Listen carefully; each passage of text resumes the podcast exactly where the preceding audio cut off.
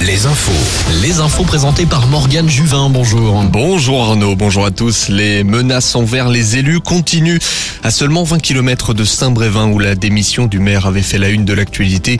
Cette fois, c'est au tour du maire de La Baule d'être pris pour cible. Lors du conseil municipal hier, Franck Louvrier a affirmé qu'il avait reçu des menaces au début du mois. Dans un courrier anonyme, des photos du corps de Samuel Paty et de l'attentat du Bataclan ont été reçues, accompagnées d'un mot sans équivoque. Ça pourrait être La Baule. Une enquête est ouverte.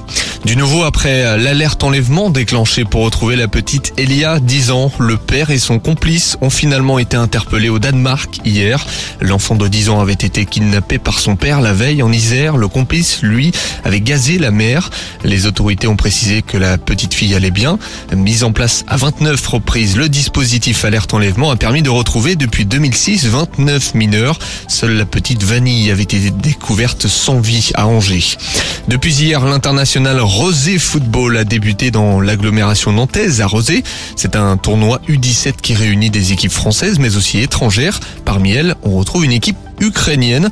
Les organisateurs du tournoi se sont associés à l'association Volia qui aide notamment les Ukrainiens arrivant en Loire-Atlantique. Écoutez Youssef Gelil, il est le cofondateur de Volia. C'est l'international Rosé Football qui a cherché des équipes et est entré en contact avec une équipe ukrainienne directement. Et à ce moment-là, ils les ont invités, euh, invités à Nantes.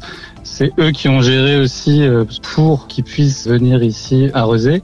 Ils ont euh, pris un bus pour emmener tous les jeunes directement à Rosé. D'ailleurs aujourd'hui, l'équipe ukrainienne joue à 10h contre Carquefou et 14h face à Nantes.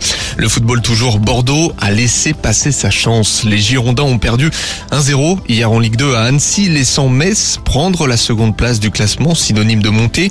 Bordeaux devra gagner vendredi prochain et voir Metz faire un nul ou s'incliner. Le duel Guingamp-Niort a été remporté par les Bretons et puis victoire 2-0 de Laval contre Nîmes. Les Tangos devront battre Amiens et voir Rodez s'incliner à Bordeaux pour se maintenir le vendredi prochain.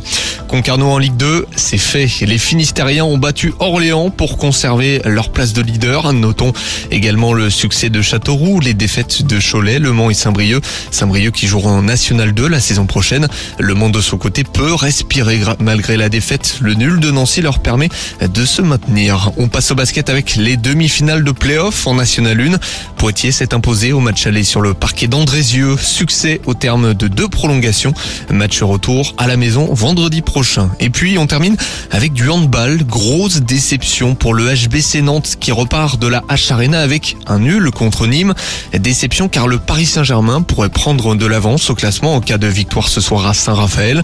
Les Nantais qui joueront d'ailleurs vendredi prochain chez l'Ogre parisien. Retrouvez la météo avec les campings Chadotel. Des belles histoires de vacances, une histoire de famille.